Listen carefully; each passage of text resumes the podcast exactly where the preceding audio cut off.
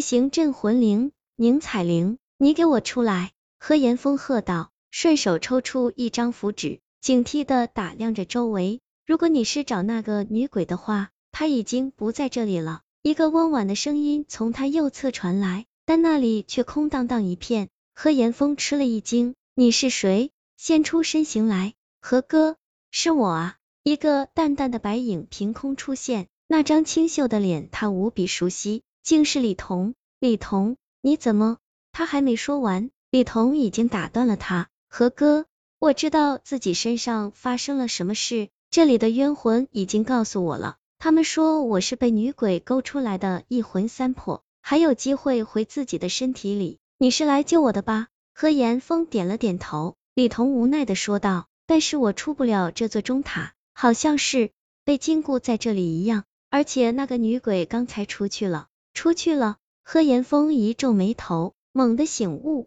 连叫不好，他竟然忘记这女鬼的行事规律。他盯上一对情侣，就肯定要迷他们来塔上跳塔。他竟然傻乎乎的认为女鬼会在这里等着他来超度。李彤的一魂三魄被扣在这里，他醒来就会下意识的往这里走。这么说，他是去找老梁了。何岩峰想到这里，立马就要掉头去找梁宝云，却又止住。不对，女鬼迷住老梁后。他们都是要回到中塔来的，自己与其去找，还不如在这里守株待兔，以免在路上错过，害了老梁和李彤。况且女鬼离开了这座中塔，这不正是一个大好机会吗？那封信上说，用降魔杵敲击老钟能救他一命，说明那口老钟内有玄机，没准是一张可以反败为胜的王牌。他转头问李彤。你知不知道这座钟塔里有一口尘封已久的老钟？李彤点了点头。你是说顶楼上那口钟吧？我没办法不注意到它，因为它被好多冤魂缠绕着呢。何岩峰心里咯噔一下，已经想明白其中的关键。看来宁采玲也知道那口老钟能对他造成伤害，所以他把冤魂禁锢在塔里，让他们缠绕住老钟。此举不但能让老钟失效。还能把他这种想靠近老钟的人隔开。顺着这个思路，何岩峰又想到了一个可能性：老钟应该是当年那位大师设下的封印法器，借助了老钟大师，才在阴气浓郁的塔里击败宁采玲，并将其封印。可是，在塔里的阴气日夜侵蚀下，老钟失去效力，宁采玲和一众冤魂才破风而出。所以，只要再次敲响老钟。就有胜利的机会。带我去老钟那里。何岩峰坚定的说。在李彤的带领下，何岩峰沿着楼梯一路走上塔顶。为了不让镇魂铃惊扰冤魂，他还故意把镇魂铃扔在中间的楼梯上。钟塔顶楼像是一个镂空的小房间，四面通透，便于钟声传播。老钟被一个大铁架架在正中，月色下。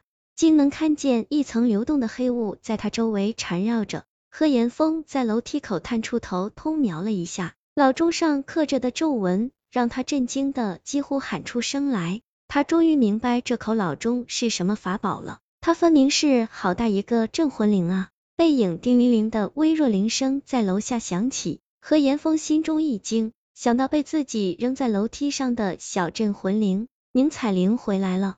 何岩峰看了一眼流动的黑雾，连忙挑出两张辟邪符，他轻声念过辟邪咒，将符纸扔向老钟。流动的黑雾撞上散发着金光的符纸，顿时沸腾起来，将符纸腐蚀成灰。何岩峰倒吸一口凉气，心一横，干脆掏出雷符，念响了雷咒。五雷使者威猛降临，闪烁着雷光的雷符直射进黑雾中。就像陨石撞进大海里一样，激起滔天巨浪。虚空中响起凄厉的叫声，黑雾翻涌，齐齐卷向何岩峰。人来隔众指，鬼来隔座山，千邪弄不出，万邪弄不开。何岩峰反应极快，立马念出防鬼咒，身上散出金光，挡住黑雾。钟塔下响起一声越来越近的厉笑。宁采玲被顶楼的声响惊动，直接飞了上来。他狠狠的瞪了何岩峰一眼。一爪把他护身的金光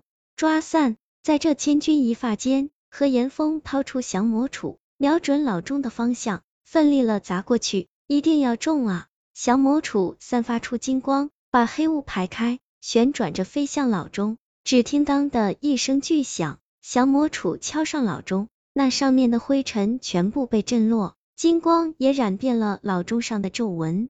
寂静的校园里突然响起深沉而浑厚的钟声，经久不绝，威严万分。肉眼可见的波纹在老钟上一层层荡开，将黑雾全部驱散。宁采玲被波纹震成一团白影，向塔下逃去。何岩峰连忙摸出手电筒向下追去。追到半路，只见老梁躺在地上，李彤的魂魄站在一旁。他逃到树林里去了。跑出钟塔后，外面就是花园里黑暗的树林。何岩峰手电乱晃，小心的摸进树林里，那种被树支勾住衣服的状况再次出现。何岩峰习惯的忽略，却突然脚下一紧，他被一只枯槁的鬼手抓住，狠狠的拎起来就是一甩。何岩峰越过好几棵树。才滚到地上，忍不住呻吟出声。一个白影无视枝叶和黑暗的阻碍，径直穿到他身前。何岩峰把降魔杵扔过去，却被他轻松躲开。